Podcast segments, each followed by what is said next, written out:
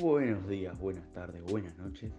Desde donde sea que nos estén escuchando, me llamo Santiago Arbelí y hoy estoy acá para hablar de un hecho deportivamente histórico. ¿De qué hecho histórico estamos hablando? De la final River Boca, Boca River, la gran final del año 2018 jugada en Madrid. Acompáñenme y pónganse cómodos. Primero que nada, decir que son dos grandes clubes con una gran historia y rivalidad. Ambos contaban con grupos difíciles y tenían que hacer viajes largos. Pero ambos podrían pasar sin problemas a la siguiente fase. River y Boca tendrían una exitosa campaña para llegar a la final. Boca sin problemas y River con un agónico pase a la final. 11 de noviembre. Llegaba la tan esperada final en la bombonera. En mi opinión personal, fue un partidazo que contó con emoción, suspenso y sobre todo gran fútbol. Boca se ponía en ventaja, pero segundos después, River encontraría la igualdad y justo antes de que termine el primer tiempo, Benedetto pondría el 2 a 1 y así Boca sería el descanso en ventaja. Para la segunda parte, el partido seguiría muy igualado, y llegando al minuto 60, Izquierdo sería un gol en contra para el 2 a 2.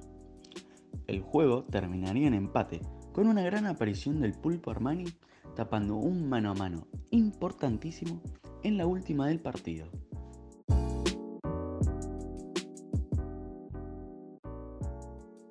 La vuelta parecía jugarse hasta que ocurrieron los incidentes.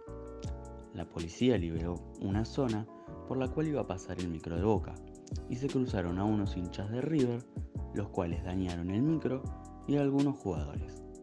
Por este motivo, se suspendió el partido y luego de días esperando la decisión de la Conmebol, se decidió que la vuelta de la final se jugará en Madrid, España, el 9 de diciembre, siendo esta la primera vez que una final se jugaría en otro continente.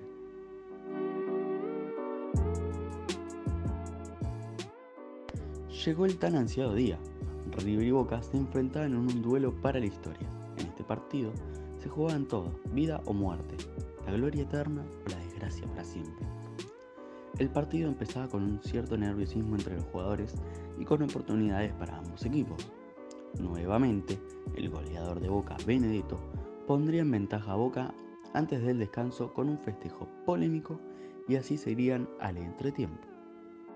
River sabía que tenía que ir a buscar el partido, y así fue.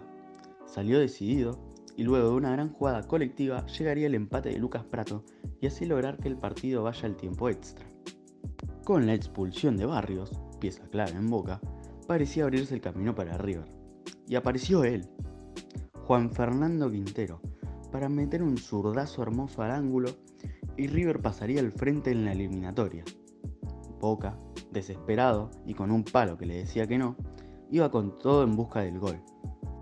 Con Andrade en el área rival, tiraba el córner y volvía a aparecer él, Juanfer, con un taco hermoso para despejar y darle un pase perfecto al Piti Martínez, que haría el tercer gol y así sentenciar la historia en Madrid. River era campeón de las Libertadores ante su máximo rival y ante los ojos del mundo. La gente se volvía loca y algunos hasta afirmaban que era lo mejor que les había pasado en sus vidas. Espero que hayan disfrutado escucharnos y hayan pasado un buen momento con nosotros. Nos vemos.